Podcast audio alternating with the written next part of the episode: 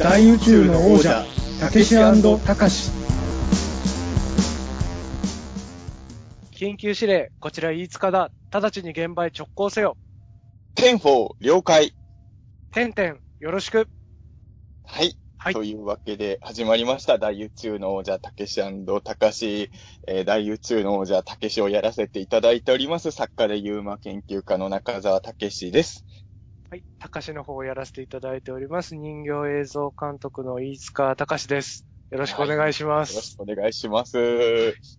ということでですね、今回はですね、まあ、あの、おめでとうございますということで、あの、大宇宙の王者、高橋監督の最新作の、えー、地上波放送直前スペシャルという感じで、今日はできたらなと思っておりまして、これでもあれですよね。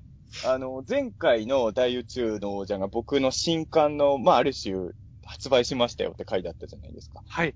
茨城の妖怪図鑑出ましたよっていうはいのがあって、その次に、いつか高橋監督の監督作品が放送されるよっていう感じで、なんか、この2個が並ぶのってなんか嬉しいですね。嬉しいですね。なんか、ちちゃんと大宇宙の王者っぽくなってきてる感がありますよね。本出してテレビ放送やってて、ちょっとポンポンと来てますもんね。だから多分、ね。はい。次の、次の回ではちょっと僕らハリウッドとか言ってたんですね。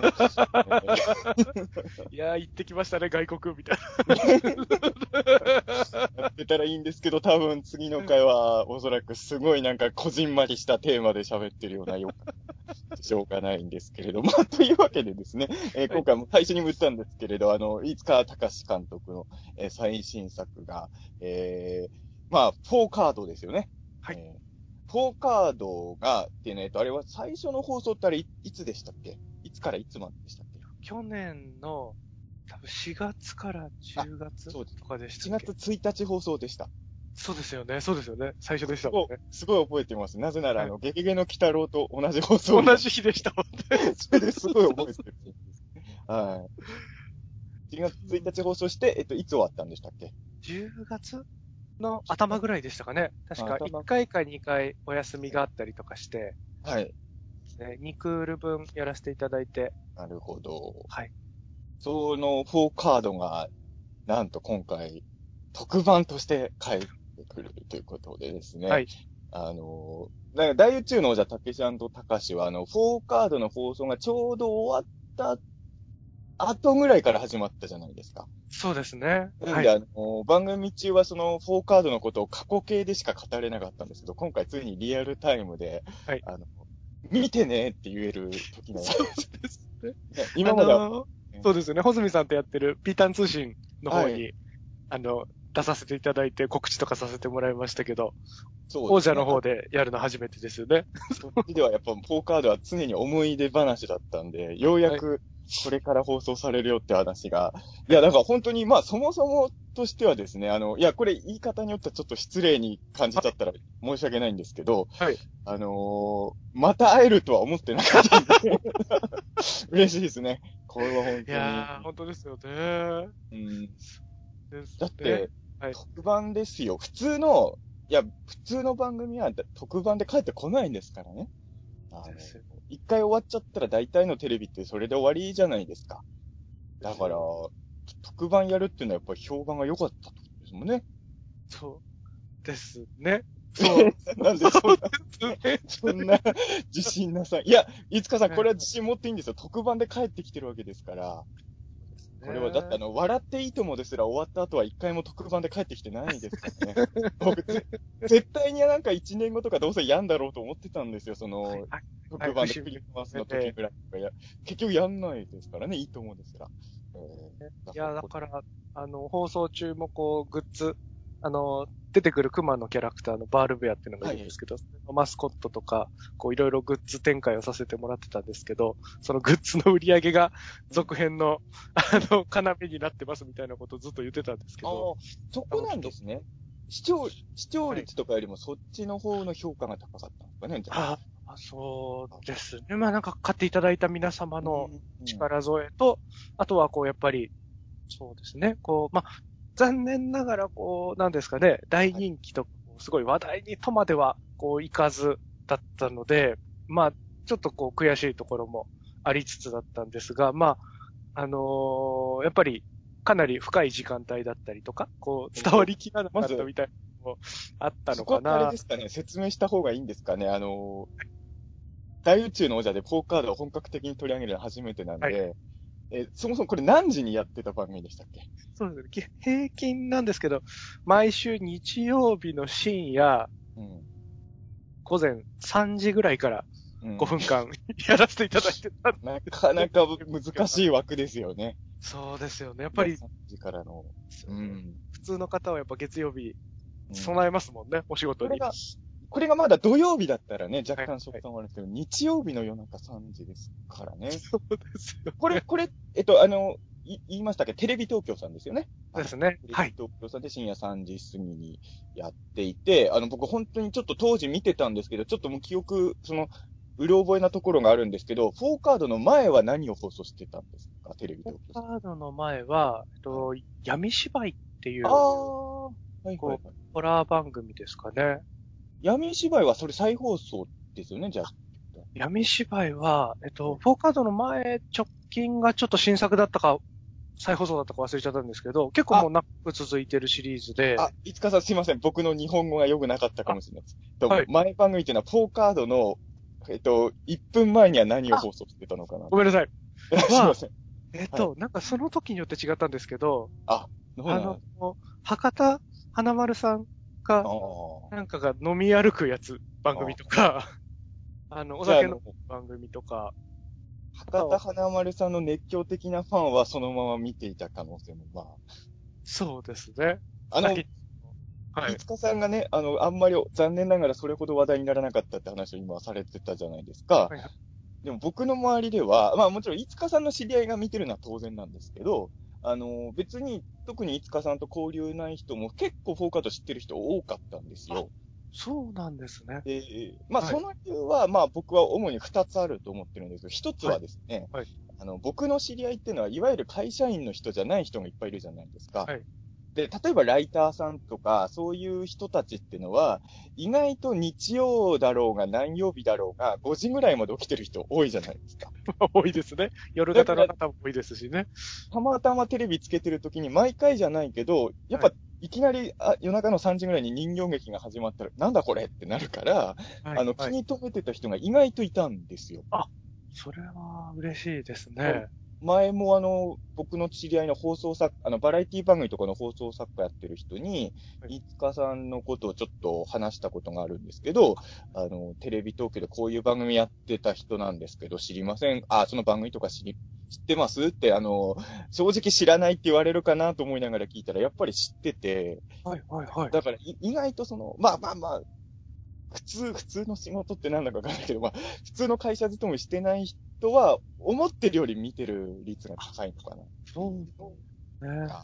一つあったと、はいもう一つはですね、その一個前の番組は博多華丸さんたちの番組だったと思うんですけど、日曜日の、あの、0時過ぎってテレビ東京さんってあの、坂道シリーズの番組3つもやってるじゃないですか。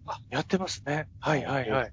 なんで、あの、僕の友達のアイドルオタクたちがですね、なんとなくテレビ東京をつけてつけっぱにしてる人がめっちゃいたんで、あなるほどな意外と坂道シリーズのオタクの人たちはフォーカード知ってるんじゃないかなるほど。ええそんな、あるんですね。そういう援護射撃というか、そういうご縁も。もしかしたらオンエアチェックをしてた坂道メンバーも意外とフォーカードの隠れオタがいるかもしれない。意外とあの、長浜ねるちゃんとかがギャラクス創始だったりすするかもしれないあですよね。あー、それはちょっと夢がある話ですね。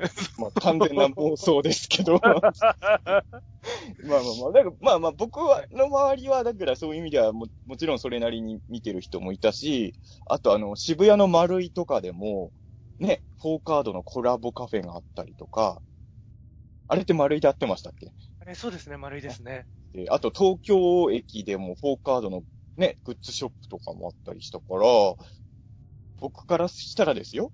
はいやったないつかたかし、みたいな。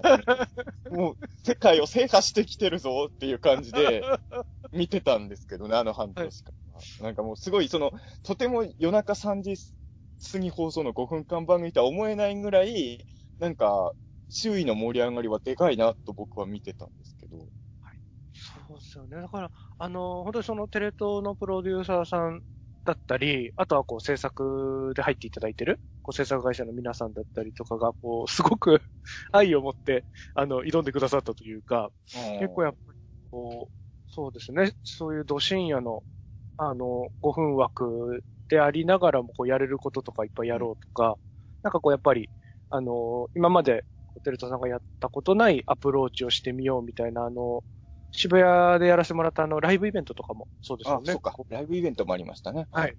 うん音楽イベントみたいなの開かせてもらったりとか、そういうのとかもさせてもらって、そうですね。だからやっぱりこう、この日を絶やしちゃいけないみたいな意味合いもあって、今回スペシャルというか、なるほど。特番をやらせていただけることになって。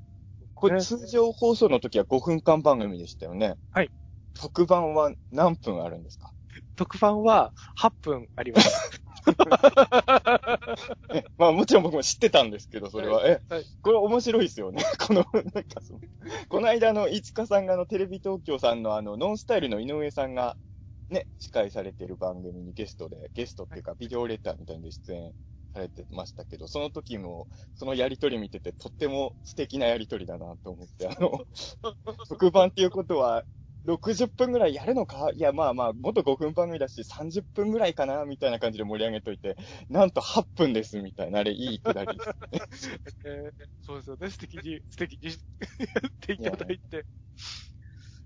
でも、5分間番組が8分になってるって結構すごいことですよね。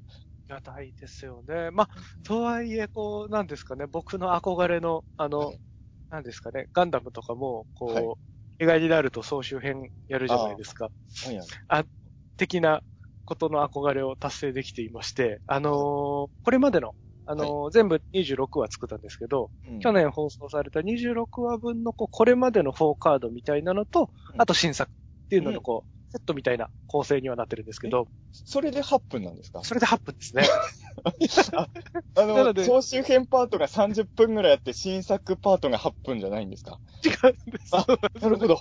その、8分の中に26話分の凝縮と新作がどっちもあるんですねどっ。ちも入ってます。これはすごいですね。あの、ウルトラマンネクサスの最終回以上の情報量ですね。この8分で。そんな怒涛。すごいですね。それはすごく、え、それ知らなかったっす。そうか。スペシャルっていうのは総集編込みの8分なんですね。そうですね。へーいや、で、も、たとえ5分とは言っても、まあもちろんその5分っていうのは、賞味、あ本編あれ1話何分なんですか？実際にはその CM とか抜くと。えっと、オープニング、エンディング抜くと、えーっと、3分40秒とかでしたね。確か。3分40秒、たまあ1話た30分40秒とはいえ、26話分あったわけですから、総集編パートがまあ何分かわかんないんですけど、結構大変なことですよね、これは。えーで、今回、あの、いつもオープニングとエンディングが、あの、ついてたんですけど、今回はオープンエンドなしで、こう丸々本編へだったりしてるので、あのー3分ぐらいで、はい。えっ、と、総集編。はいで、5分丸々、あのー取り下ろし新作という構成になってますので、すごい。いやーなんかす、いや、なかなかちょっと壮絶な、いや、僕も今初めてそこは知ったんで、はい結構前代未聞ですね、これは。そうです。うん、なかなか、ちょっと想像つかないですね。3分でどうせあれをそ編集総集編にしたんだろうというのがね。えー3分なんてだってもう、はい僕らの大宇宙のじゃもうすでに、とっくに3分超えてますもんね、このま、すね。この 間に総集編とっくに終わってるわけですもんね。そうですね。あの、脚本で書いていただいてる熊本さんはじめ、はいこう。編集していただいた、編集で一緒に入ってる方とかと、はいどうやって3分でまとめようかって言って、いろいろ、そうですね、試行錯誤して仕上げた、あの、これまでの4カードなんで。これでも本当にちゃんと総集編なんで、いや、僕ね、なんとなく3分間で総集編してるって聞いたときに、はいあの、総集編っていう体のなんか PV みたいな作りなのかなみたいな、そのストーリーとか結局正直わかんないようなはい、感じで。まとめられちゃってんのかなと思ったけど、どうもお話聞いていくと本当にちゃんと総集編になってるんですか ?3 分で。そうですね。あのまあ、そうですね。あの、ちゃんとし、ちゃんと踏襲されてるかどうかちょっとわかんないですけど、一応、誰がどんなことでこうなってっていうのは、一応伝わるようにはなっているかなという。これはあの、質問、エヴァンゲリオンのデス編よりは分かりやすい総支援になってますか？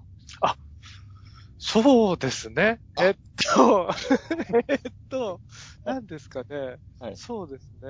エヴァンゲリオンのデス編だったり、はい何ですかね。手応えとしては、ターン A の、ターン A ガンダムの地球校ぐらい手応えですかね。でもなん、か、はいターン A の方なんですね。だったら本当ちゃんとストーリーはついていけますよね。まあなんかこう、なんかあったんだろうなで終わってるものも山のようにありますそれは、けど。それはまあ、それはそうでしょうけどね。はいだって3分でまとめようとしたら、えーだってバールベアとか改造されたりするじゃないですか、テレ、あのーはいシリーズ。改造されてるとこと改造されてない時がもう何の説明もなく挟まれたりしちゃいそうですけどね、3分にまとめようとしたら。そうですね。うんその中澤さんの見立てはとても鋭いかもしれないですけあ、そうなってんのかな？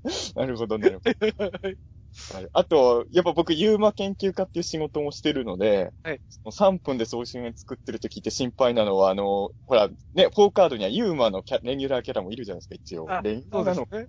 あのあ、いつ、出てきますね。はい。あいつ総集編に残ってんのかどうかちょっと心配ですね。ですね。ユーマ研究家としてはやっぱそこがどうしても心配になりますけど、えー、なるほどね。じゃあまあ3分、でもあれですよね、新作パート5分って言っても、この5分でも、あの、いつもの一話分よりは長いですもんね。あ、そうですね。オープンエンド分がそのままなくて本編になってるので、いつもよりちょっと長めの本編を楽しんでもらえるのかなという。ということは、スストーリーも今までの1話分よりは起承転結みたいな、そうですね。どんでん返しとかもあるんですかね？どんでん返しは多分何もないですけど。いや、まあ5分ですからね。そういつもより長いって、いつもが短すぎるんですよね、本当にね。いやーでも、あの、こういう5分ぐらいの番組っていいですよね。僕、わかんないです。これ、あの、これ、飯塚さんが言われても困るかもしれないんですけど、はいあの、夜中にやってるのは全然いいんですけどはい、これを例えば、その、再放送とかを夕方の6時ぐらいにやったりとかできないもんなんですかね？いや、いや、そうですよね。なんかこう、空いてる時間に忍ばすことができるうん。尺ではありますもんね、5分って。そうそう、なんか、あのーね、いや、いまあ、ぶ夜中の3時もそれはそれで僕いい時間帯だと思ってるんです。けど、はい。なんか、他の時間帯に挟んでみた時の反応とかも気にはなりますよね、ちょっと。うん。ねやっぱこう好きだったりとかはい。して見てくださる方が多いなっていう印象なので、なんかこう、なんとなく見てたら自己的にうん。浴びるみたいな、こう、感想とかも見てみたいなと思いますよね。そうですね。それがやっぱなんかこの5分間番組の良さですよね。そうですね。うん。なんか再放送とかうまいことできるといいんですけどね、こやっぱりね、あのーまあね、ルパン三世とかガンダムとかもそうでしたけど、やっぱ再放送で人気に火がつくっていうパターンはあるじゃないですか。う、ありますね。やっぱりそこは、でも僕今回の特番で思ったのは、あのー まあ、一緒に例える意味が全くわかんない話になるかもしれないですけど、確か古畑任三郎とかもファーストシリーズは大して視聴率そんな取ってないんですよね。そうなんですね。でもなんかそのフジテレビの人とかが、これは面白いからもうちょっとチャンスを与えてもいいんじゃないかみたいになんかなったみたいで、スペシャル版をやったら結構数字が良くて、あのーその後まあセカンドシーズンとかやったら古畑は滅体にもう、まあフジテレビを代表するヒットドラマになったみたいな。うーん。その特番きっかけなんですよ、古畑の、この、レジェンド感みたいのが出たのそうなんですね。で、まあ、なんで古畑と被せて話したのかよくわからないですけど、いその特番で火がつくっていうのはありますよね。いいですね。そうだ、そうだったらいいなそうなることを祈りたいですね。この時ですよね、7月7日じゃないですか、放送が。はい。7月7日のそのフォーカードスペシャルの前に何やってるかが気になりますよね。確かにそうですよね。その前に君の名はとか放送してくんないですかね？わあ、そうですね。まあ、この間テレ、多分あれ今テレ朝さんが放送権持ってるそうですけど、あのーまあ今テレビ東京さんが持ってるすごい視聴率取れるコンテンツって何なのかわかんないけど、今ね、エヴァンゲリオンも日テレさんですもんね。ああ、そ、そうですよね。うん今テレビ東京さんで数字をめちゃくちゃ持ってるやつをフォーカードの前に唐突に再放送してほしいですけどね。そうですよね。なんなら間に挟んでもらってもいいですよね。確かに 5分だから、5分番組ってあい、あの長い番組のブリッジに入ってもいいですよね。せてもらえたらめっちゃいいな。あの、乃木坂と欅坂の間に入れてほしいですよね。すごくいいですね。すごくいいです、そういう風に挟んでいただけるのはうん最高ですね。もうそこね、3つも、はい、くっついちゃってるから、間に1個フォーカードを挟むっていうね。みたいですね、坂道、ね。それそれいいな。うんそれ、最高ですね。いや、でも、そうですね。まあ、夜中3時の、しかも、なんていうんですかね、その、だから意外、あの、録画して見てる人が多そうって感じはしますよね、好きな人は。そうですね。確かに確かに。録画もそうですし、あと、あれもありますもんね。あの、アニテレ。ああ、そっか。そうですね。あの、テレ東さんがやってる配信もあったりするので、だからあれですよね、そのアニテレさんだと、はいなんか月額会員に入んないとダメなんですけど、はいあの、一週間先行配信なので、いつも、はい。本放送の前に。だからもう見れてる方もいらっしゃるんですよね。そうか、放送前にもう見れてる人いるんですね。そうなんですよね。本放送の一週間前にこう先行していくっていうのをやってるんで。まあ、じゃああれですよね。まあ、確かにテレビ東京さん見れない人も、ピーターン通信のリスナーさんにもいるとは思うんですけど、そういう方はアニテレ入っていただければ、全然問題ない。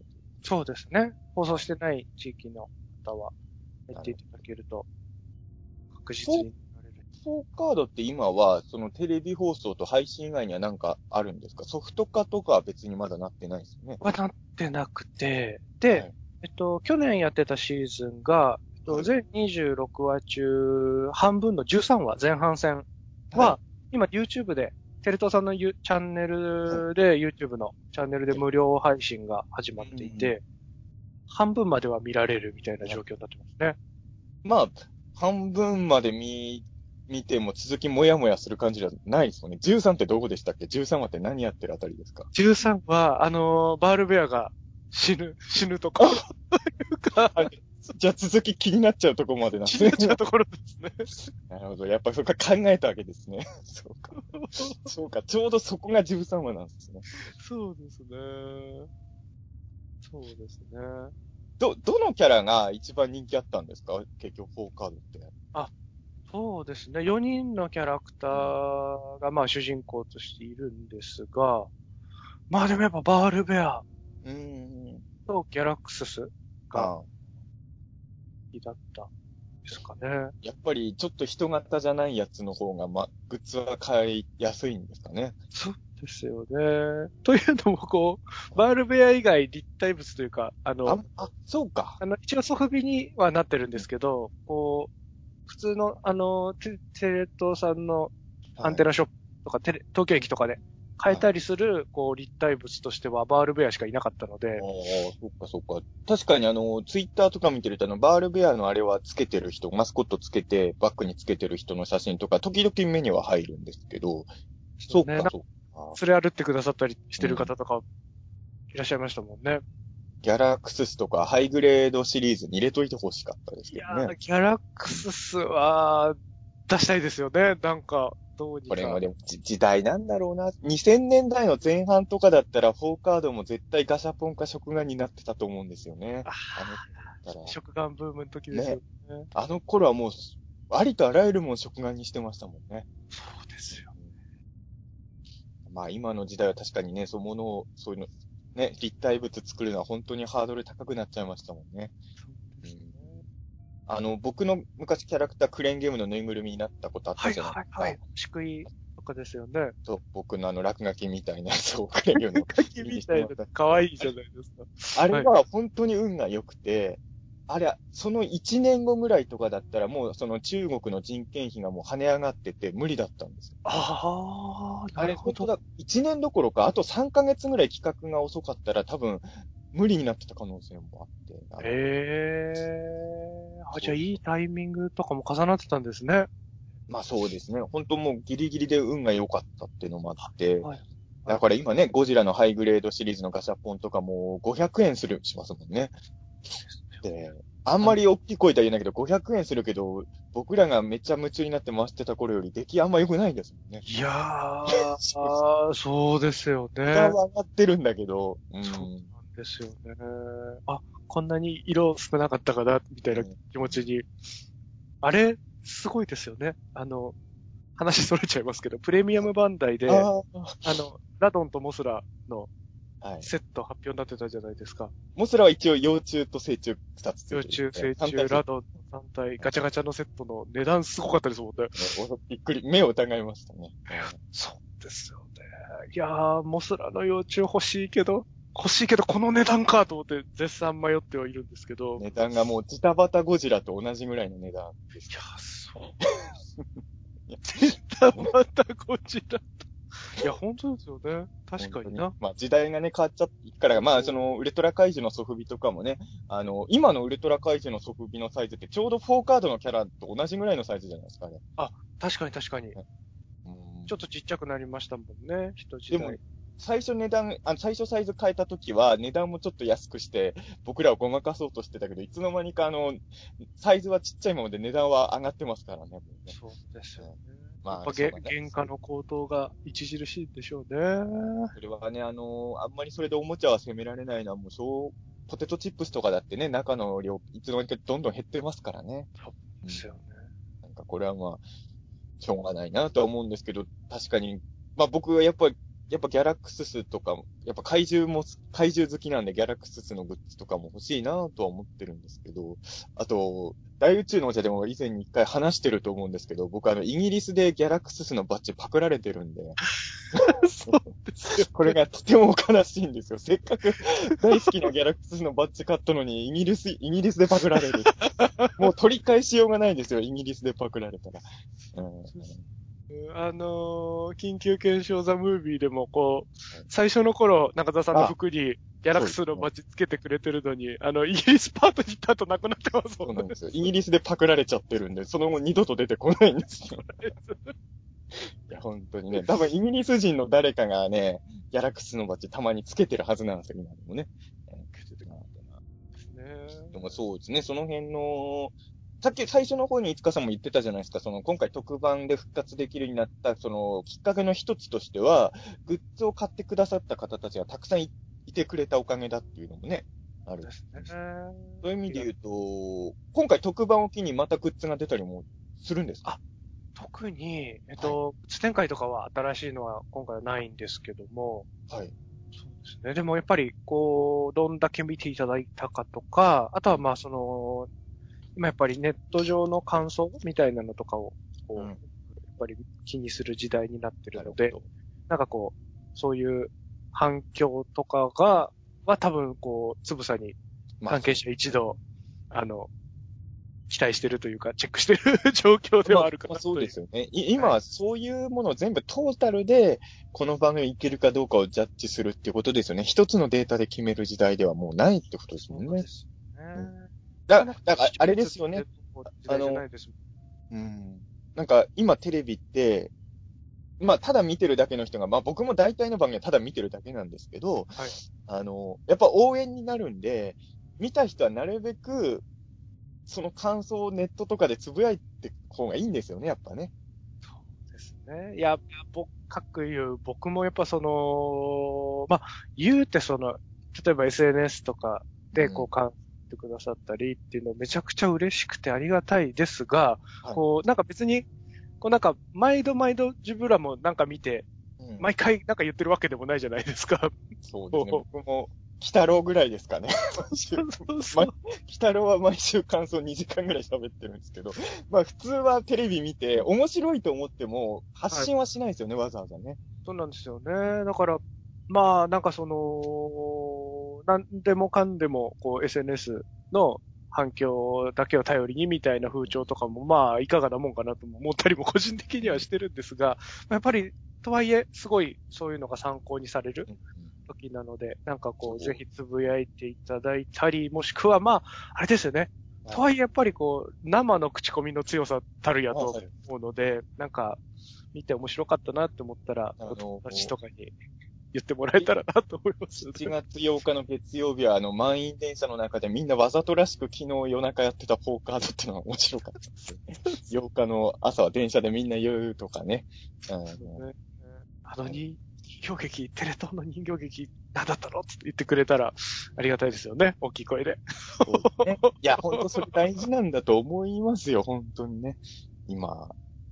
うん。いや、まあ、その、いいそんなに多分、莫大な宣伝費は使えない作品じゃないですか、きっと。そうですね。そうでだからすね。、やっぱみんなの力で地道に、いやもう、だからこの大宇宙の王者の力でもう6人ぐらい視聴者を増やしたいなっていうね。そうですね。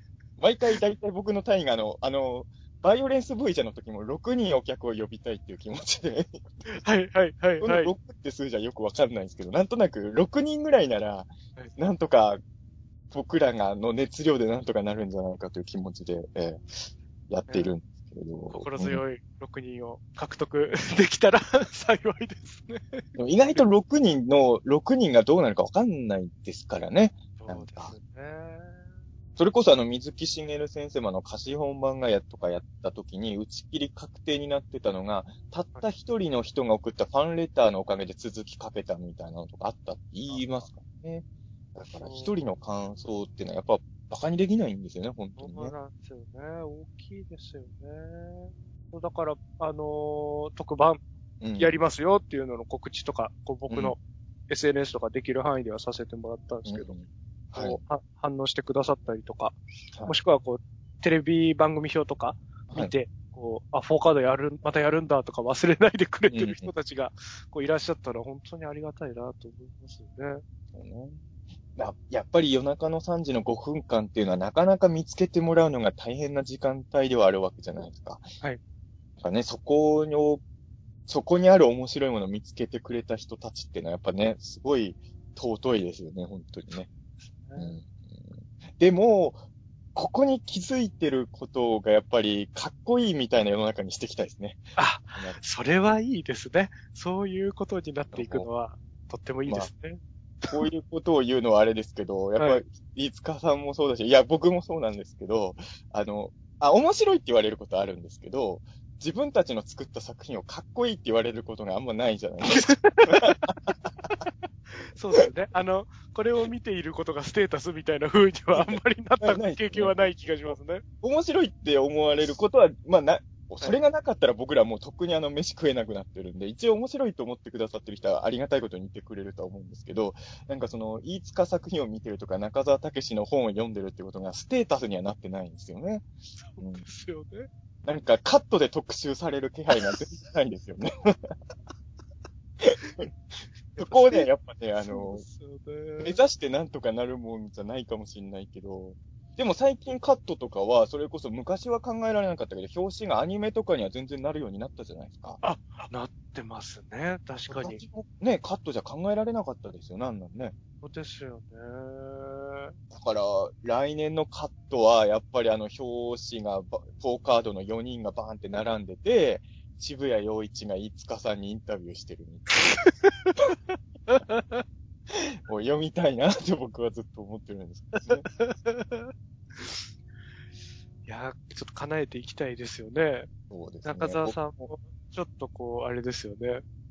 おしゃんな感じのはい服の下にいっぱい紙を貼ったやつで表紙に、こう、あのーやっぱカットのね、まあ僕はやっぱ映画秘宝とかのがばん、間違いなくそっち派じゃないですか、どっちかというと。はいはいはい。畑としては。はいあの、もう情報量詰め込みまくるじゃないですか、秘宝とかは。もう文字でぎっしりじゃないですか。あの、カットのあの、隙間の多い、おしゃれな感じの作りがね、あの、ちょっと憧れはあるんですよね。あの、なんだこれと思いながらもういいなと思ってる気持ちがね。ですよね。多分、飯塚さんもカットで特集された時は花とか持ってるんですよ、写真で。白いバラみたいなの持ってるいつかさんが一枚バーンってで、その横になんか太字でなんかちょっとかっこいい言葉が一行バーって書いてあるんですよね、多分ね。でも、いや、でも、僕は本当でもこれは思うんですけど、夜中の3時に5分間やってる番組の面白さ気づけてるっていうのは、ちょっとしたステータスだと思うんですけどね。はいはいはい。うんなんだろう、あの、まあ、昔、まあ、それがステータスだったかどうかわかんないけど、これもテレビ東京さん、記憶間違ってたら申し訳ないですけど、テレビ東京さんだったと思うんですけど、昔、バミリオンプレジャーナイトとかやってたじゃないですか。あましたね。あれもまあ、あの、あれの中で一番人気があったのは、その、オーマイ、まあ、オーマイキーの元ネタなのか？あの、要はあの、マネキン人形のやつだったじゃないですか。はい、はい、はい。ね。あれとかは、ちょっと、あのー、そういう意味で言うと、その、ステータス派の人たちに受け入れられてた感ありましたよね、あの番組はちょっとね。そうですね。うん。ちょっとこう、やっぱ、俺知ってんぜっていう感じはありましたもんね。うん。面白かったですね、いろんな。あれが、しかもマイキーは、あの、最初あの夜中の番組のワンコーナーだったけど、結局、ちょっといい時間帯の5分枠で、マイキーだけ独立できましたもんね、あれはね。そうですよね。もともとフーコンファミリーみたいなやつでしょ。そうだ。フーコンファミリーだ、最初は。そうだそうだ。今思い出しました。うん。結構残虐でしたもんね、最初の方。そうそうそう。やっぱあの、ちょっとあの、早い時間帯になったら、ほのぼの路線になりましたけど、バビリオンプレジャーナイト自体のマイキーたちは結構ひどかったですよね。うん。ですよ。だから、深夜からああいう枠に行くっていうの、そう、どうしても僕ね、あの辺の、あの、成功の道を見ちゃってるから、やっぱりフォーカードとかにもそこは期待しちゃうんですよね。どうどうすれば話題になるんだろうそうしよう、ね。感じの番組。そうね。なんか僕、その、バミリオンじゃないと的なやつだと、あの、富士でやってた、世界で一番くだらない番組はい。が、で、ごご存知ですかね？世界一番くだらない番組？あ、わかん、それタイトルですか？番組の。あ、タイトル。あ、知らないですね、それ。すごい短いコントみたいなのを、あの、連発するやつで、こうなんかテレフォンショッピングのこう、パロディみとか、はい。こうあの、本当に怖い映像がずっと流れてる。あの、なんですかね、ドラえもんの、あの、はい、エンディングの歌が流れながら、なんかこう川からドラえもんのぬいぐるみがただひたすらにいっぱい流れてくるだけとか。そんな、え、それ何年ぐらいにやってたんですかフジテレビで？多分90年代から2000年初頭ぐらいまでだと思うんですけど。そんな面白そうな番組自分全然知らなかったのか。ああいうのを、こうなんか、深夜とかにやっぱぶつかった時の衝撃って、結構計り知れないなっていう原体験として、結構あの、僕らが10代後半から20代前半ぐらいのテレビは深夜になんか尖ったの？多かったですよね、本当にね。うん。そういう意味で言うと、そういうものの遺伝子を継ぐ番組がどんどんなくなっている中で、まあ闇芝居とかもそういう番組の一つだと思うんですけど、はいはい、フォーカードも間違いなくそういう DNA を受け継いでる一つだなとは思うんですけどね。うん。だから、絶対にあの、何も知らずに見てなんだこれってなってる人はいると思うんですよね。はい。はい。うん、なんかこう、うまいこと、あの、広がっていったり、なんか、するといいなと思うんですけどね。なんか、具体的なこう、手段が全然見当たらないから、ただただ、なんかね、作品の PR って難しいですよね。難しいですよね。あのー、僕が本当にあの、いつも思うんですよ。僕が美女だったらとかよく考えるんですよ。はい。言ってますよね。僕も中田さんもいつも言ってますよね。俺が美女だったら、もうすごいあの、わかりやすくあの、む、胸、胸の前に自分の本を置いて写真を上げてる 多分めっちゃ、めっちゃしてると思うんですよね。あの、もちろん、あの、胸は自然に映るようにちゃんと工夫しますけど、ええー、なんかそういうのね、やっぱ考えちゃうけど、何せ、僕、僕のルックスとかじゃそういう売り方は絶対できないんで。そうなんですよね。おじさん、僕もそうですけど、やっぱおじさんの訴求力のなさみたいなのにほとほと泣けてくる時はありますよね。そうですね。まあなかなかね、そこは難しい。だから僕の友達でも別に売れてない人なんですけど、はい、あの、この間もその、まあ、別に名前は世間的には通ってる人じゃないですけど、僕の友達でイラストレーターやってる人が男なんですけど、この間メイド服着てる写真をツイッター上げてたんですよ。はいはいはい。そしたら、いいねが200ぐらいついてたんああ。で多分、こういう人だったら自分の作品の宣伝 やりやすいんだろうな、とはちょっとね。うん。やっぱり、こう、美少年か美女みたいな、こう、なんですかね、美男美女か。うん。が、なんかこう、だから、自分のこう外見とかそういう、なんかあれですよね。自分自身の根本的なところに資産があったらっていうのはずっと。よぎりますよね。どうしてもそういう気持ちはね、持っちゃうところは、ただ多分あれですよね。あの、まあ、僕もそうかもしれないですけど、いつかさんも多分、その、自分のそういうところに自信があったら、こういう作風のもの作ってないですもんね。まあそうですよね。いつかさんがめちゃくちゃイケメン男子だったら多分人形劇やってないですもんね。やってないですかね。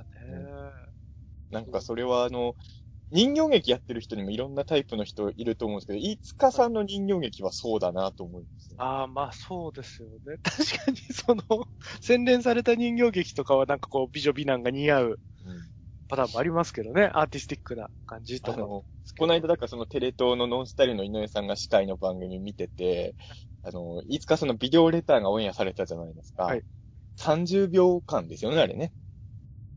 あの、地上波であの30秒はすごいと思いました。その、加トちゃん、ケンちゃんご機嫌テレビの時代でもないような映像を 見見たら、もうすごいそのホームビデオ感と、でも僕ね、逆に、これはこれでテレビ放送ししてもいいのかなと思ったんですよ、あの時。思ったのは、はいあの、はいはい。飯塚さんの作品ってメイキングの部分がもっと世に出たら、もしかしたら受けんのかなってちょっと思いました。ああ。あれは衝撃的ですよ、結構。あのー、飯塚さんがね、自分の人形劇洗練されてないみたいな風にちょっと謙遜されて言うんですけど、あのー、できた作品はね、それなりにやっぱね、ちゃんとはしてるんですよ。やっぱ成立してるんですよ。その、メイキングのあの、飯塚さんが一人で自宅でやってるのを見たときに、あの、成立してない感がすごいなと思って、ですよね。これちょっと、みんなにあんななんかとはなりますもんね。確かにな。で、も、ああいう状況で撮ってたものが完成するとああなってるっていうのってやっぱ感動するというか、あれって僕本当わかんないんですけど、あの、4カードの撮影って基本的に本当に五日さんほぼ一人で撮ってるんですか？そうです。まあ、半分ぐらいとかですかね。なんかこう、大体一人で撮ってて、なんか、あの、今回とかもその、クライマックスとかなんかこう、はい。あの、人手が絶対いるカットとかあるんですけど、そういうカットの時は、あの、誰か来ていただいてみたいな感じなんですけど、言うても、動いてるキャラ一キャラじゃないわけじゃないですか。はいはい。何キャラか動いてる時も五日さん一人でやってるんですか？そうですね。えーだから、よく見ると、はいあの、基本やっぱ2キャラ以上動いてないってことですの で、なるほど。でなんか4人映ってて2人で会話してるカットとかを見ると、はい。あのもう二方が全然微動だにしてなかったり、もしくは4人喋ってるシーンでこう編集点が明らかに見えるとか、ガクってなるとか、な。なんかそういうこう、持ち替えて動かしてんだな、みたいなのが見えてそんなん言ってくれたら僕、牛久まで動かしに行きますよ、そんな。ちょちょっと引っ張るだけでいいんだ。別にそんな。それは気づいてなかった。そうか。よく見ると2キャラ以上動いてない時が多いんですね、あれは。そうですね。でもそういう、なんだろう、本当に、言うても、なんだろう、ちょっとその低予算の手作り感溢れる映像っていうのは、まあ確かにたまにテレビでも映画でもあるんですけど、やっぱあのひ一人で自宅で人形を動かしてる絵を引いたと、引いた絵で見たときに、なかなか結構衝撃的だったので、ここののメイキングすごいですよね。あのメイキング風景ってなんか武器になるんじゃないかなってちょっと。ですよ。うん特に今回とかも、まあ前回もそうですけど、その、あの、手が足りない時は来てもらうって言ってたんですけど、その来ていただいてる方たちも、はいあの、人形を動かすスタッフの方とかじゃなくて、はいあの、テレ東のプロデューサーさんとか、あの、仕上げのポスプロのスタッフの方とか、脚本の小山さんとか、はい。とにかくこう、もうその、撮影スタッフじゃなくて仕上げとか、あの、あの首脳陣とかもバンバン来ていただいて、ああ。宿まで来てもらってみんなでや、ワイワイやってたので、あなんか、そういう、こう、あれですよね。あの、割と制作体制がちょっと上気を逸してるというか、うん。テレビ番組ではないような。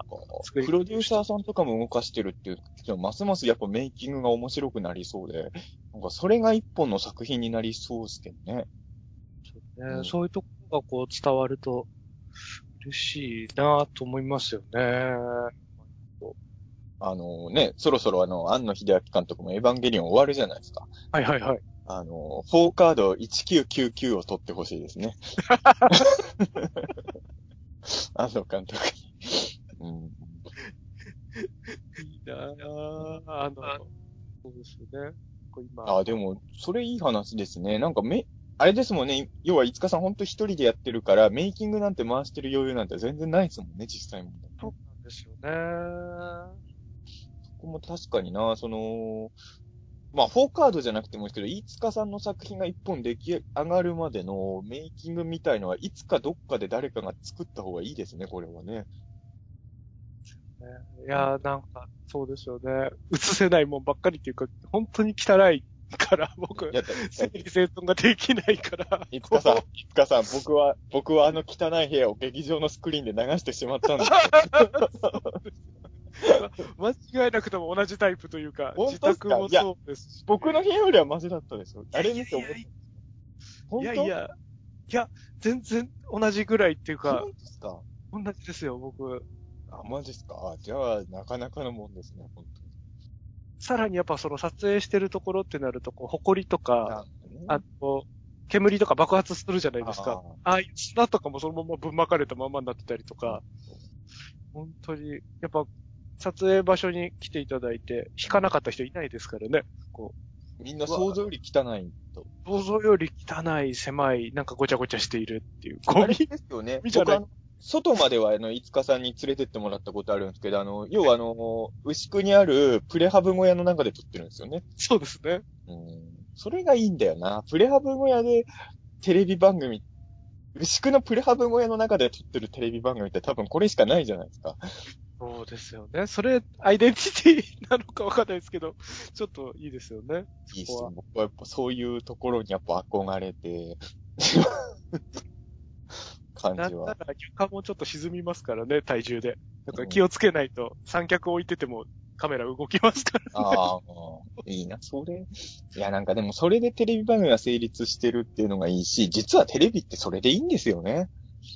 なんかその無駄に、無駄に立派なセットとか、ね、あの無駄な、無駄なキラキラな飾りとかあるじゃないですか、バラエティ番組の。まああれが大事な時も確かにあるんだろうけど、こんなに極彩式にしなくてもいいじゃんってのもあるじゃないですか、正直ね。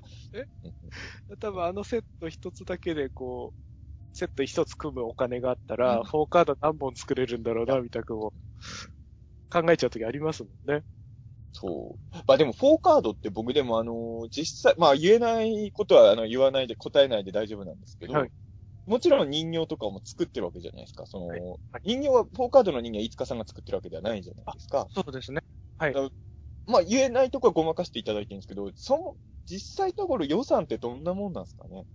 予算は、多分、こう、最小構成のさらに最小構成みたいなところはあるのかなっていう。でというのも、あのー普通のテレビ番組ってこう、スポンサーさんとかつくじゃないですか、提供さんとか。でそういう、こう、局の予算だったり、あのー提供さんの予算とかを合わせて、あのー作りますよね。はい。こう、フォーカードってこう、テレ東さんの一社提供の番組で、スポンサーさんなしなんですよね。なるほど。で、こう、また、なんですかね、チャレンジ枠といいますか、なんかこう、実験的なことをしてみようみたいな、うん、こう、僕の中での予算だったりするので、本当に多分こう、すごく限られていて、うん、だから、あの、佐賀江博さんとか、はい。あ。とは名古屋の J ファクトリーさんとかにこう、お人形をお願いしてるんですけど、かなりやっぱり、あの、本当に毎回、こう、ちょ、ちょっとって言われながら作ってもらってるっていうのがありますよね、J ファクトリーさんとか。ご迷惑をおかけしてるなという。いや、もう、でも、本当にあの、話を聞いてると、まあでも、テレ、このチャレンジ枠として自分、スポンサーさんの力とか使わずに、この番組やろうって思うテレビ東京さんが素晴らしいですよね。いや、本当ですよね。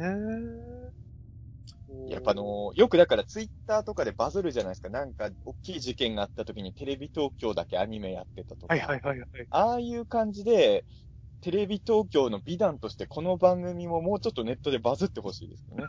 あのこの番組にお金を出してるんだ、テレビ東京は。いや、そうですよね。こんな茨城の片隅でぼんやりしてる人メガネをすくい上げてくれたという。しかも、番組やるだけじゃなくて、東京駅でショップを出したりとかしてますからね、ね。これすごいですよね。夜中の3時過ぎにやってる5分間番組のグッズショップで、東京駅でやろうって考える曲はなかなかないですよね。うんないですよね。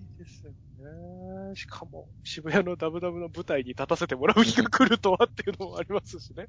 ライブイベントとかで。テレビ東京さんってすごいんだなぁあの、僕ね、意外と地上波の番組結構出させてもらってるんですけど、テレビ東京さんって多分ね、本当にち、ちょっとしか、数えるほどしか出たことないんですよ。そうなんですね。意外と知らないんですよ、そういう意味で。あの、出たことないわけじゃないんですけど、はい全然他の曲と比べると出入りしたことが少ないので、あんまりわからないんですけど、やっぱ、飯塚さんの話聞いてると、本当にやっぱりいいところなんだなっていう感じが。うん。なんかやっぱり新しいこととか楽しいと思うこと？投げかけてこうみたいな意思はすごく感じますよね、こう話。りどうしてもぼテレビ東京さんというと僕が高校生の頃はやっぱ夕方のアニメをずっと見てた曲でもありますし、やっぱ自分のね、人生に大きな影響を与えた曲の1位に候補であることは間違いないですからね、テレビ東京さんが。朝の5分間ウルトラマンとかで育っている。いやー、そうっすよね。ここで今ね、フォーカードがやってるっていうのはね、本当に。なんかテレビ東京フェスティバルみたいなイベントはないんですかね？あー。ねフジテレビとかやってるじゃないですか、そのテレビ局のイベントみたいな。はいはいはい。なんかそういうのでなんかテレビ東京の番組みんな大集合みたいな時にフォーカードもいいたらなんか、だから広がりがありそうですよね、ちょっと。そうですよね。だなんかこう単独のフェスティバルみたいなのとかはこう、うん今やってたりやってなかったりみたいなんですけど、あのー、何ですかね。あの、アニメジャパンとか、ああいうイベントごとになると、やっぱり出展していて、うん。なんかあの、去年の放送前の時とかも、こう、はいテレ東ブースさんにこう、なんですかね、展示させてもらったりとかしてて、あでああの見見ました。ツイッターで見ました。はい。田口さんが、あの、田口清隆監督が、はいウルトラマンオーブとかやってた時だったじゃないですか。はいなんかなんかこう、オーブとかと、こう、あれですよね。ウルトラマンがこう何時にやって、オカードが何時にやってて、とか、田口さんと一緒に行かせてもらって、なんかあ、一緒に頑張ろうね、みたいな話させてもらったりとか、なんか、感慨深かったですけどね、こう、同じそっか。テレビ東京さんとか今ウルトラマンもやってるとこですもんね。ポケモンもやってますしね。そうか。素晴らしいですね。そうですね僕のこう上層教育というか、やっぱり人生の結構大きなパートを占めてるそういうものと、あの、まだまだ末席ですけど、一緒に並べてることとかは本当にありがたいから。うん。いや、でも本当に、あの、飯塚さんはその、けよく謙遜された言い方をされますけど、普通の感覚で、まあ僕なんかの感覚から言ってもそうなんですけど、やっぱ地上波で半年間自分の監督作品を放送できたっていうのはもう、とんでもないことですからね。ありがたいです。うんなかなかそんなことできるクリエイターさんなんて世の中に、まあ世の中にどんだけクリエイターさんがいるかわかんないけど、ほ、ほ、ほとんどのクリエイターさんはそんなことできないわけじゃないですか。だって、全は自分で監督してますからね、いつか、そうですよね。しかもこうオリジナル企画ですしね。そうそう、オリジナルで。こんな、なかなか贅できないですよ。ですね。うんいや、だからやっぱり、さすが大宇宙の王者感が 出てるかな。いや、でもこれほんとね、あのーいや、本当思うんで、ちょっと、10年後ぐらいはやっぱり飯塚隆大善とか、陽戦者から出てんじゃないかなっていう、ね。期待をしてるんですけどね、僕は。うん。そうですね。これあれなんですか？その、今回、まあその、前回のテレビシリーズが好評だったから特番が今回できることになったじゃないですか。はいはいはい。これはあの、この特番が評判良ければ、4カードはまた、なんか新たな展開がある可能性はあると思ってもいいんですか？そうですね、ゼロじゃないですね。なので、やっぱり、そうです劇ね。劇場版が作られる可能性とかもあるね。劇場版はないかもしれな。ないいんですか？いやいやまだ、まだ早いかもしれない。この特番が、この特番が視聴率、だって深夜3時だから、はい変な話、し何パー取ったらとん、でも変な話、深夜3時って視聴率1パーとか2パー取るのも大変な枠じゃないですかそう。ですよね。もう 0. 何パーとかの。ですよね。普通だったらまそうね。だから、まかり間違って視聴率3パー超えたら映画化にしましょう。いや、本当に。あの時間3パーなんて取れるお化け番組ないから、るぞと。そうですよね。確かあの、エヴァンゲリオンをテレビ東京が夜中にやった時に、はいなんか3パー超えたりして、これは大変なことだって記事になってたの見た記憶あります。確かに、なんか、あれですよね。やってましたもんね。再放送っていうか、あの、一気放送みたいなの深夜にやってる時ありましたね。僕もあの、リアルタイプはと飛び飛びだったんで、深夜ので全話見たんで、よく覚えてますけど、だから3パーを超えたら、エヴァンゲリオンと同じぐらいのパワーがあるってことなんで。ああそれはもう映画にするしかない。そうですよね。やっぱり、仮に3パーいかなかったとしても、まあいろんな数字を見て、これはいけるぞってなったら、セカンドシーズンですかね。そうですね。まずはセカンドシーズンですかね。ですね。セ。カンドシーズン。あれですか、監督としては、セカンドシーズンをもしやるとなったら、はい。やりたい話とかはいっぱいあるんですか？構想というか、こいんなのいっぱいありますね。なんか、あのーまあ、その、それこそプロデューサーさんとか、脚本の方と、はい。こう、あの、こんなのやりたいねって話ばっかりはしてますあもんね。あ、そうなん実現してなくても、うんかもう、よくわかんないのから、本当実、現実的な、こう、なんですかね、ファーストシーズンっていうか、去年のやつを踏まえて、こうしていきたいね、とか、そうですね。うんいろいろ妄想だけは進んでるんですけどね。あーじゃあ、いやでもそれはやっぱり、セカンドシーズン見たいって人多いんじゃないかなと思いますけどね。僕はあの、クラウドゴッテスが好きなんです。はいはいはいはい。だから、もしセカンドシーズンとかあるんならめっちゃ活躍し、見たい。まあ、出番はね、そこまで多いキャラじゃなかったじゃないですか、どうしてはいもね。。そうですね。もしセカンドがある。まあ、もしかしたら特番で大活躍してるかもしれないですけど、ね。かもしれないですけどね。そう。そこは、そうですよね。クラウドゴッテス。ククラウドゴッテスとチュパなんとかが僕の推しなんで。そうですね。東京駅でチュパなんとかのグッズ売ってくださいよ。なんだこれってなりますよね。緑色の。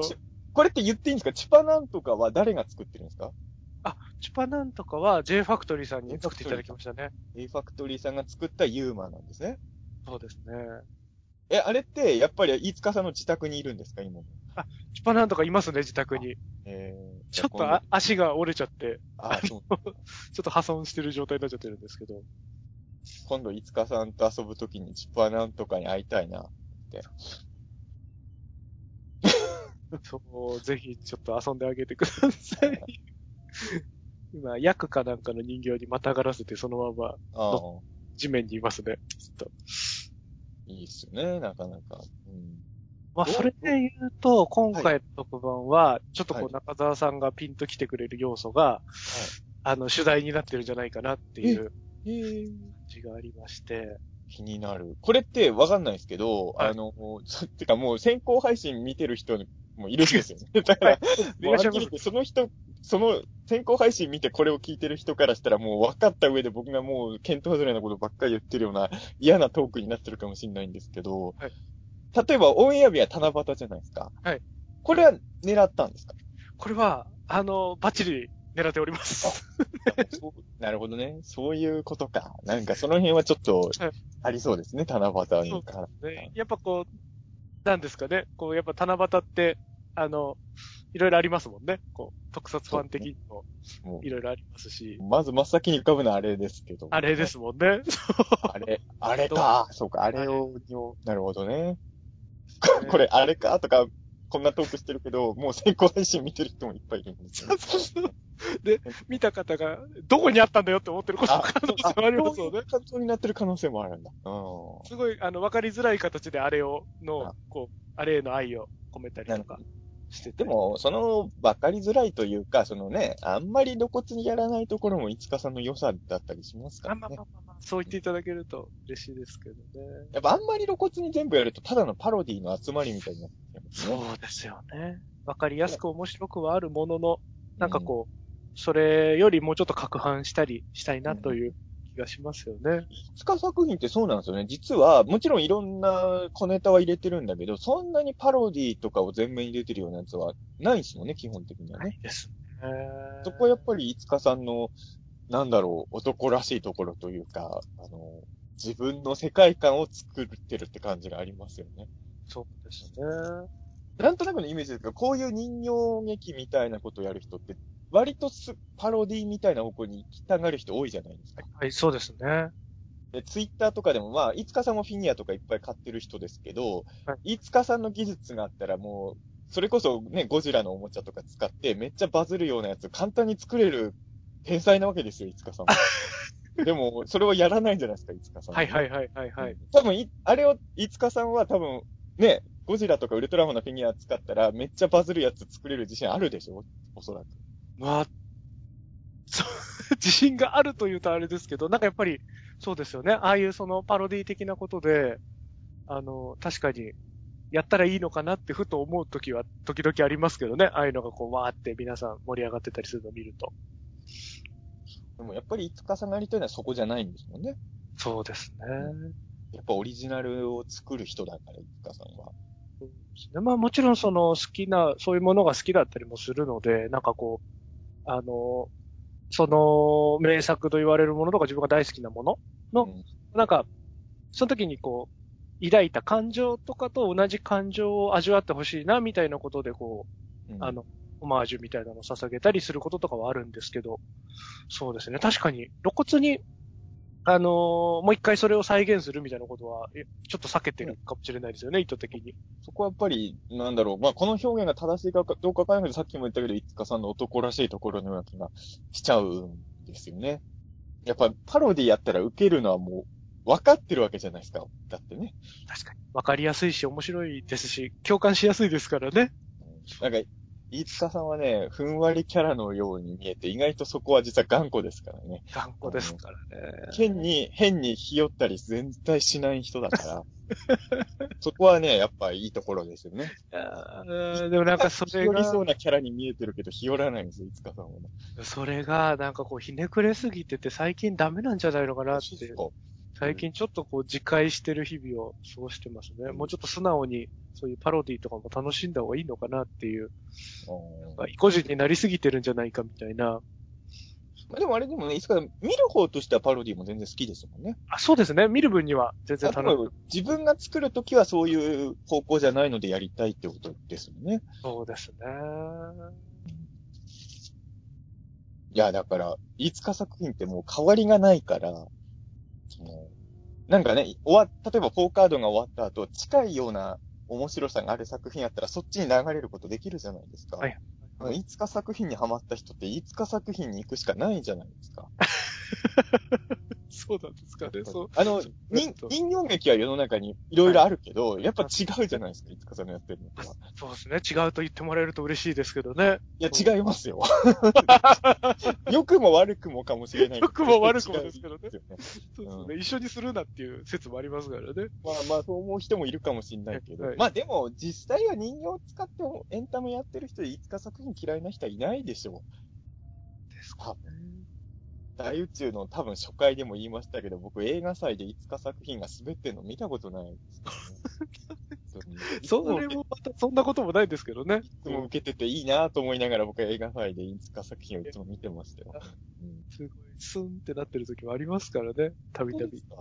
僕が行ってない時にそういうことがあるのなんか、僕が見てる時はいつか作品はいつも受けてるし、拍手の量でかいなと思いながら見てました。えいや、でもやっぱここ最近、さっきも言ったんですけど、ちょっとこう、なんですかね、心根がだんだん暗くなっていったりとか、陰りが強くなりすぎてるのか、ちょっとやっぱ、ああの、娯楽へのはい。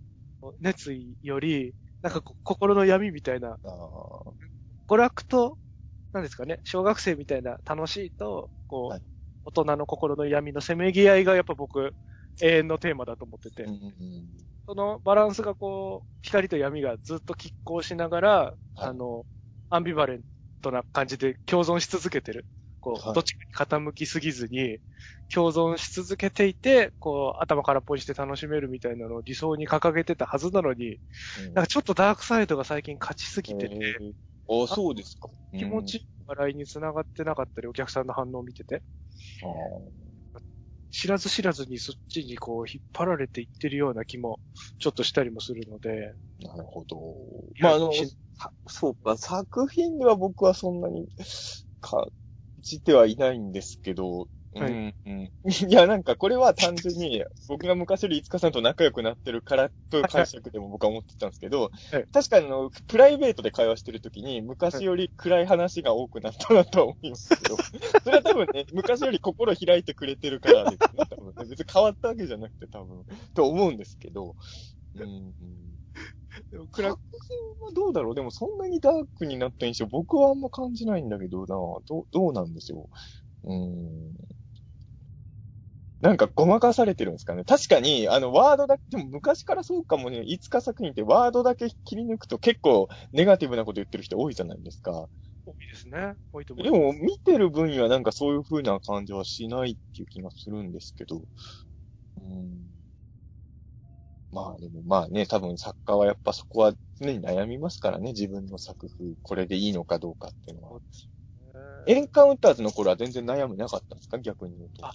あまあ、あの時はあの時で、本当にやっぱりこう、誰からも望まれてないというか、特にこう僕の活動を知って楽しみって言ってくださってる方も、本当にこう、ごくごく少ない状況だだったので、なんかそういうこう、で、一方でやっぱ、なんですかね、20代多分あの時半ばとかぐらいなんですけど、うんはい。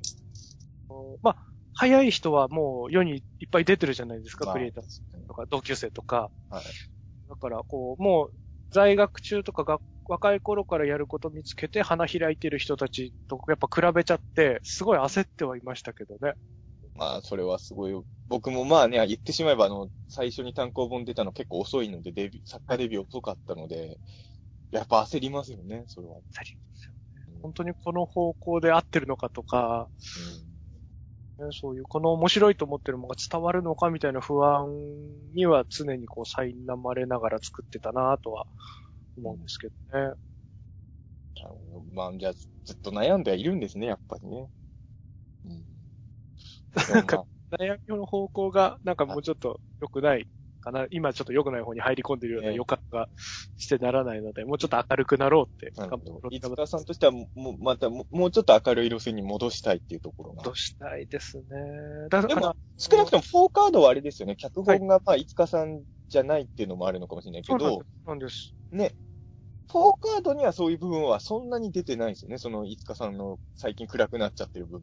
そうですね。なんかやっぱりあの、熊本さんがとにかく、あの、脚本の熊本さんが僕の暗さとか、まあ、なんですかね、こう、フォーカードの首脳陣というか、こう、制作を握ってる人たち、みんな割とちょっと心が暗い人が多いので、ええそうなんだ。そういう暗さをちゃんと拾いつつも、ちゃんとこう、娯楽というか、楽しいとこに落とし込んでくれてるので、なんかこう、明明るすぎるとひねくれちゃうというか、はい。なんかそんな悩みないなんて嫌だみたく言い出す人たちのチームなので、うん うんそこをこう、機敏に汲み取ってくださって、暗さとかちょっと世知辛さはありつつもしっかり楽しいもの、うん。バッチリ仕上げてくださってるので、うん。フォーカードからはそういうのは全然感じないそうですね。なと思うんですけどね。最近、塚さんが自主制作してるやつだってことですよね、その暗さが。そうそうそうです、そうです。まあまあ、そうか。まあまあ、確かにこの間の、えっと、タイトル出てこないけど、まあまあ、そうですね。確かに、ちょっと、まあ、暗いっちゃ暗いか。うんなんかこう、本当に、あの、意味のわかんない全問答してるだけみたいなのにどんどんなってってるので、危ない傾向かなと。もう、もう麻痺してんのかな。いつか作品の全問答ってなんか笑えちゃうじゃないですか。そう言ってもらえると嬉しいですけどね。いつかさんの声の力とかもあるのかああ。あの、前ね、宇治茶さんとも話したんですけど、松本さんの声で言ってると、なんか面白く感じちゃうってのあるじゃないですか。そうですよね。バイオレンスボイジャーのナレーションとかもすごい良かったですもんね。別にギャグを言ってるわけじゃないんだけど、やっぱ面白いですよね。そうですよね。飯塚さんの声でシリアスになんか語り出されると、もうちょっと僕おかしくなっちゃうっていうところが。うん。そう。だからそういう風におかしいと思ってくださる方に甘えて、こう、裏で裏でどんどん娯楽性が損なわれているのではないかという、こう見立てを個人的にはしてるんですけど。なるほど。まあでも、そ、まあわかんないですけどね。まあこれは本当にね、もう作り手の人がもう自分で出す結論なんで、はいあれですけど、そっちに行けば行ったでなんか、すげえ傑作も生まれるかもしんないですしね。そうなんですよね。うんなんかその、こう、欠点も行くとこまで行くと、転じてみたいなこともあるじゃないですか、創作の世界って。そうですよね。なんかそこが怖いとこですよね。なんかなかなか。うんうんうんそうなんですよね。だからまあ。まあね、いつかさんはほら、エヴァンゲリオン、今日え、なんかやたらとエヴァンゲリオンの例えが多いのはなぜかわかんないですけど、いつかさんが好きなのって、真心を君にと9だったりするじゃないですか。そうですね。そうです。まあ本質そっちですよね。歯の人じゃないですからね、いつかさんはね。そうですねうん。歯はもう心底悲しい気持ちになったので。僕なんかは、見ていや、僕もね、あの、真心を君には超好きなんですけど、はいはい。9があれってなった人なんで、はいそうなんですよね。僕は歯、歯と真心を君にの人なんで。そうなんですね。なんかこう、僕は9と真心を君にの人だ。ああ、そうですよね。なんかあの、ネットフリックスとかで配信始まったじゃないですか、はい今。久しぶりに真心を君にを見て、なんか、本当に、こう、心にぴったりくるなと思って、うん。あの、危ねえなと、ちょっと危ないのかなと思いましたよね。気をつけないあの、シンジがアスカの首、あの、クライマックスじゃないですよ。シンジがアスカの首締めた瞬間、あの、歌が流れ出すじゃないですか。はい、はい、はい。あそはいこがもうね、何回見ても泣けてくるんですよね。ああ、泣けてきまだったかね、あ。の、うん、でも嫌な泣き方じゃないんですけどね。そまあ、心君に好きなのはね、僕とか、いつかさんのあれですからね。あの、岡秀樹さんとかには理解されない関東だから。前も、岡さん、岡さんはやっぱ歯の人だから。う。はい、はい、はい、はい。前も、真心君がすごい好きって言ったら、え、あれなの？歯じゃないの？って言われて。やっぱ岡さんはまっすぐな人だからね、もうマジンガー Z みたいな感じで生きてる人だから。う。そうんですよね。なんかやっぱ僕らのアイデンティティでもあるんでしょうね、世代的なものとか。まあ、世代的なものは間違いなくあるでしょうけどね。あの、あの時代にあれ見ちゃったっていうのはね、やっぱあります。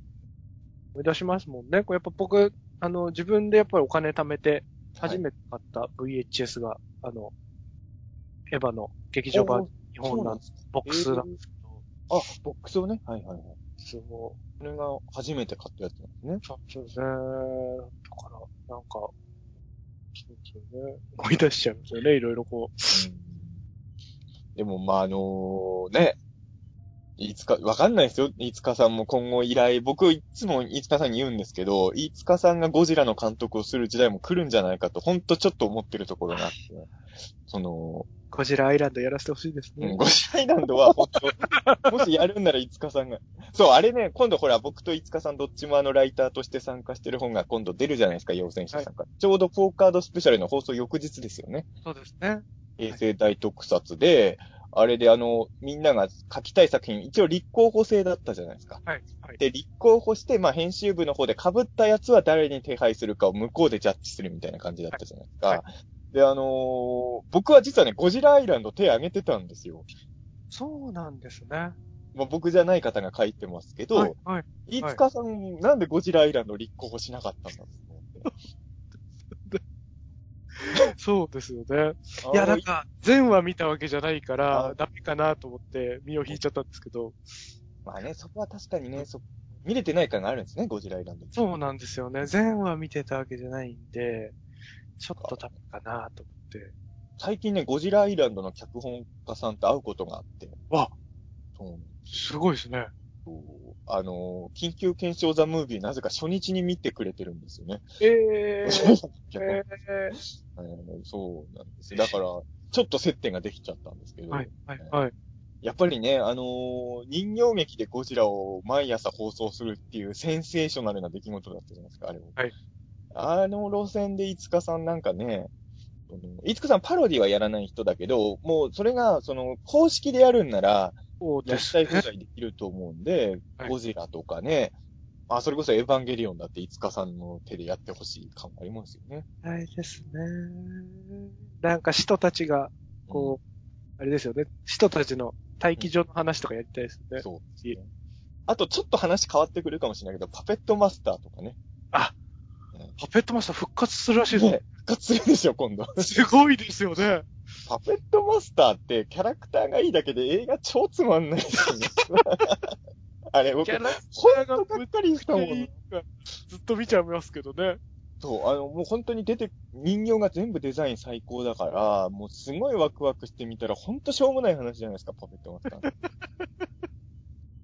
でもあれをね、いつかさんがやってもいいと思うし、まあもう、もうちょっとメジャーどこで言うと、それこそ、まあこっちも復活するけど、チャイルドプレイとかね。はい。はい。うんあの辺をいつかさんがやるのもちょっと見たいですね。日本にはあんまないんですよね。そういう意味で言うと、おもちゃホラー的なやつがあんまり。ああ、確かにそうかもしれないですよね日本におけるチャイルドプレイ的なものをいつかさんが監督して、ちょっと貞子と同時期に公開して、ああ。日本、J ホラー界でいつかさんの名前を高めてほしいとか、そういうのもファンとして思っちゃうんですけどね、一ファンとしては。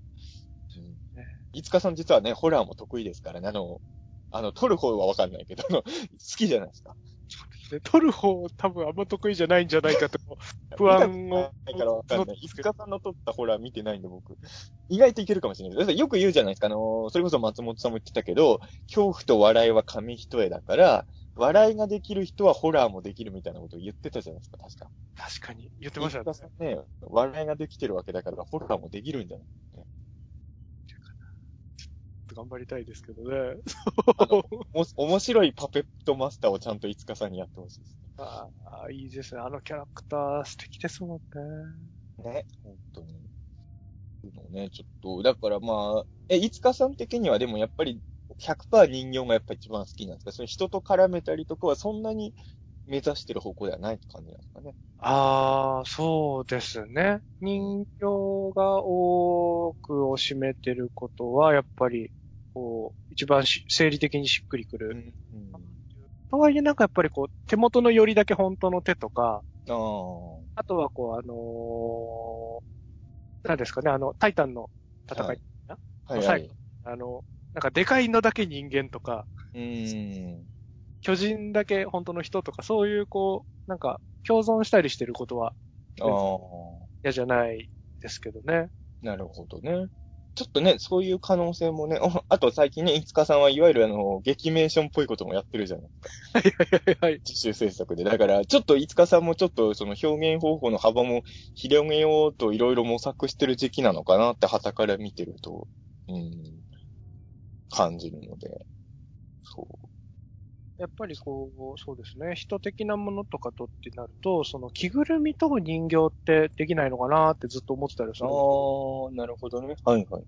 あの、そうするとこう、警備隊みたいな人たちとか、自衛隊の人たちと、こう、うん。あの、カット割ったりしないで戦えるじゃないですか、そのまま。確かに確かに。なんか楽しそうだなとか思うんですけどね。そういう確かに。それはそうですね。面白いことになるかも。うん。着ぐるみもいつかさんが演出するってことですか？その時は。そうなりますよね。そうですね。あ、でも見たいですね、それはね、本当に。うん。いや、ちょっとね、まだまだね、いつか作品ではやってほしいことはいろいろあるんですけど、まずは4カードのね。あの、7月7日の深夜なので、日付変わって8日のあ、そうか3時ですかね。。午前3時。うんあ、これ3時ぴったりなんですね、特番。そうですね。のはずです。3時5分かな。多分。あそのくらいにやるってことですそうですね。うんで、しかも、フォーカードのその、ご無沙汰スペシャルっていう、あの、はいタイトルなんですけど、ご無沙汰スペシャルの後、あの、闇芝居の新しいシーズンの、あの、放送続けてやるので、なるほど。じゃあ、なんかそういうものが好きな人にとっては楽しい時間が続くんですね。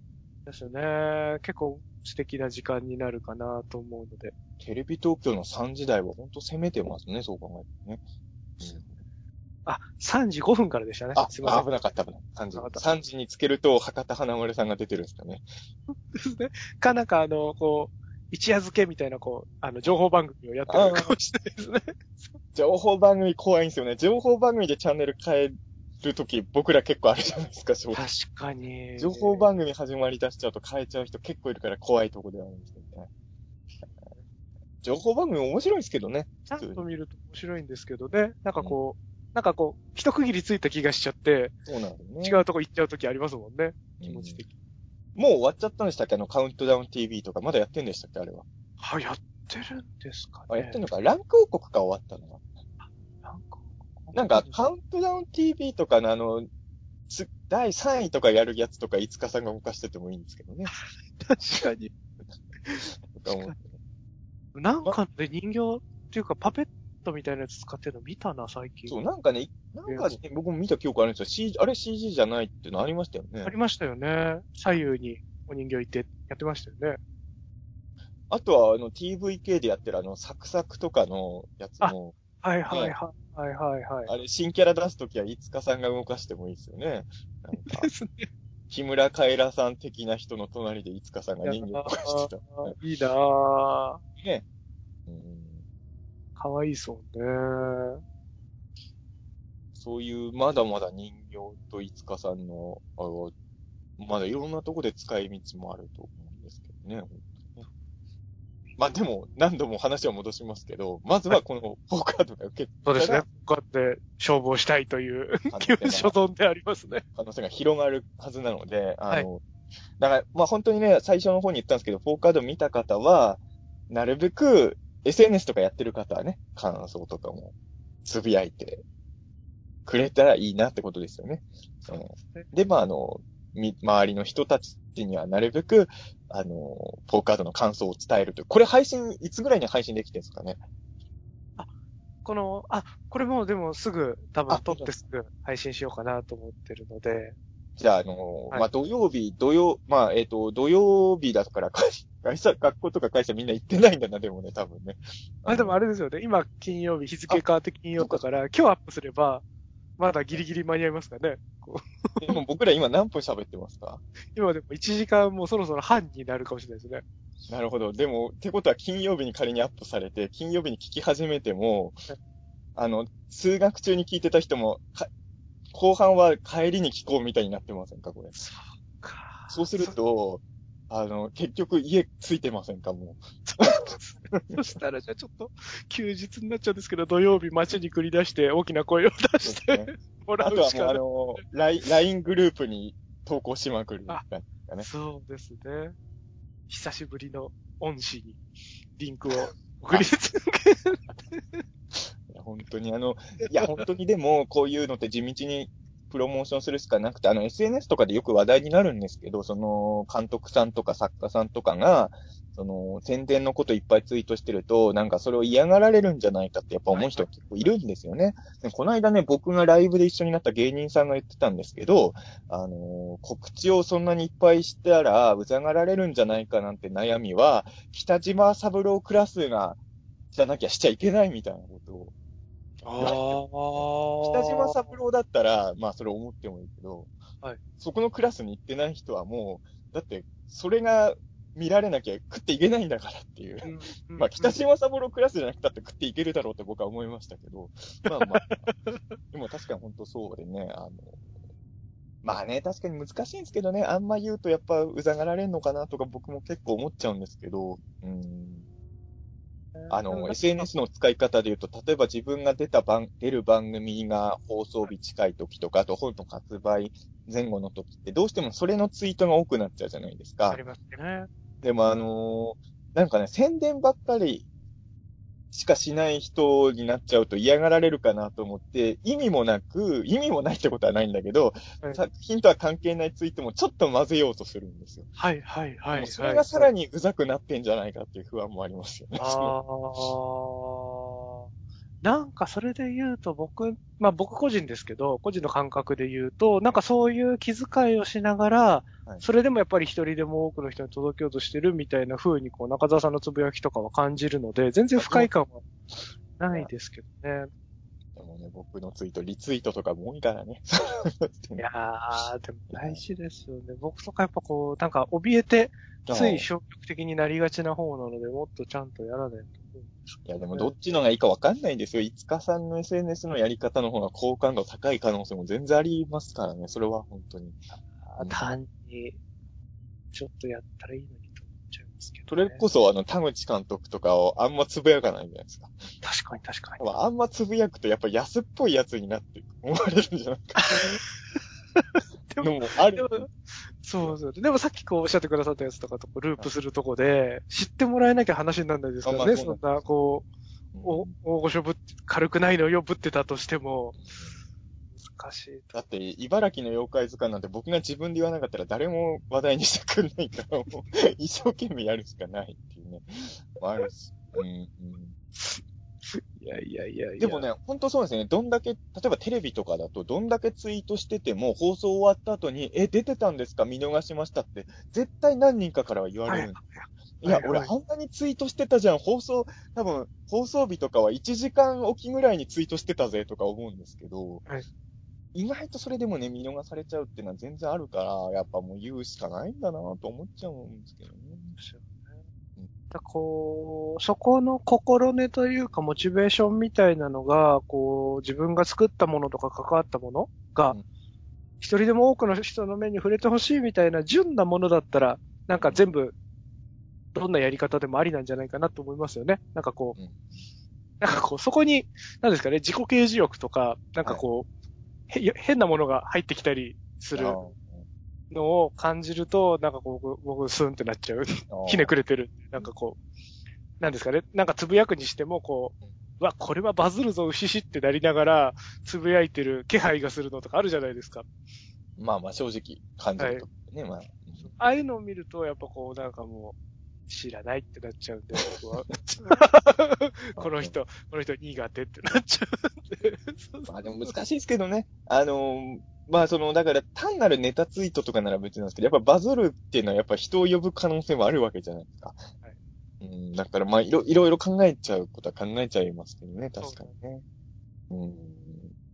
だからまあ、とりあえずね、これが大地のじゃ配信されるのは、まあ金曜日中ぐらいに仮に配信されるとしてですね、あのまあ放送まで2日ぐらいの猶予があるその間ぜひあの、放放送後皆さん感想はもちろん言っていただけるとありがたいんですけど、放送前も楽しみだなとかみんながつぶやいてたら、それも、もしかしたらセカンドシーズンにつながるきっかけにパワーになるかもしれないですよね、それもそう。ですね。なるかもしれないので。そうですね。ハッシュタグ4カードでしたっけ？カード。あと、あこう、謎の英語版のハッシュタグもあったりするのであ、、そうですか？えーオーバーカインドっていう綴りですかね。アンダーバーで全部区切ってるやつとかもあったりする。こういうのって僕、自分が関わってる番組でもいつも思うんですけど、僕実はハッシュタグ付きでつぶやくのは実は意外と少ない人なんですよ。はいはいはい。なんか、なんかね、その、でもやっぱりあれなんですかね、番組作ってる側からしたらハッシュタグでつぶやかれた方がありがたいんですかね。あー。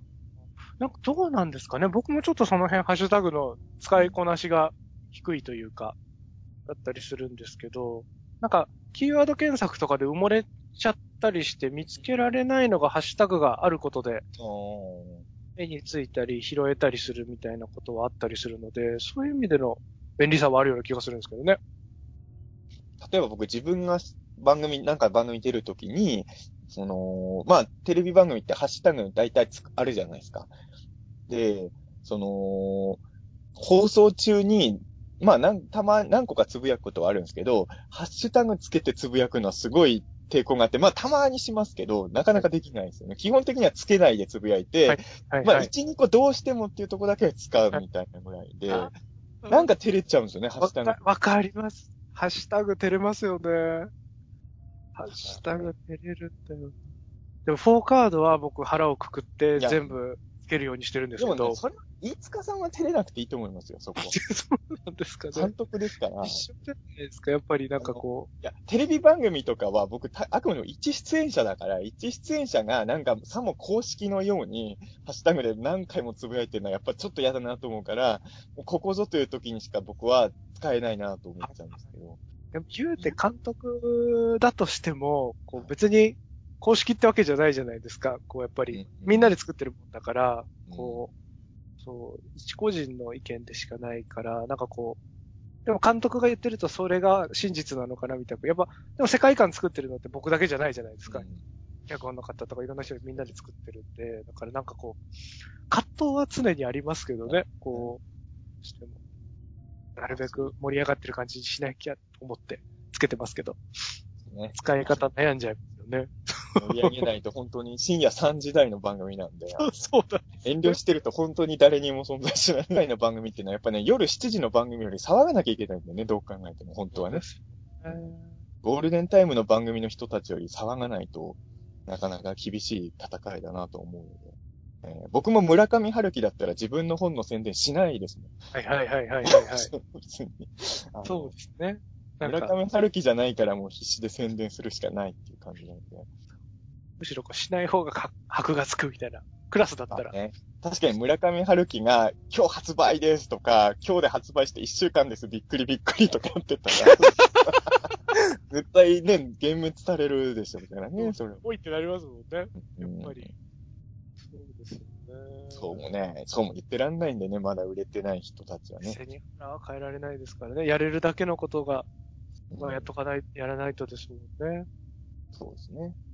本当に。いや、でも本当に、まあ、大宇宙の王者を、この回をここまで聞いてくれてる人たちはみんな多分フォーカードのセカンドシーズン見たいと思ってる人だと思うので、ぜひね、セカンドシーズンにつながるようにみんなでもう無駄に騒ぎましょうよ。みたいにそうですね。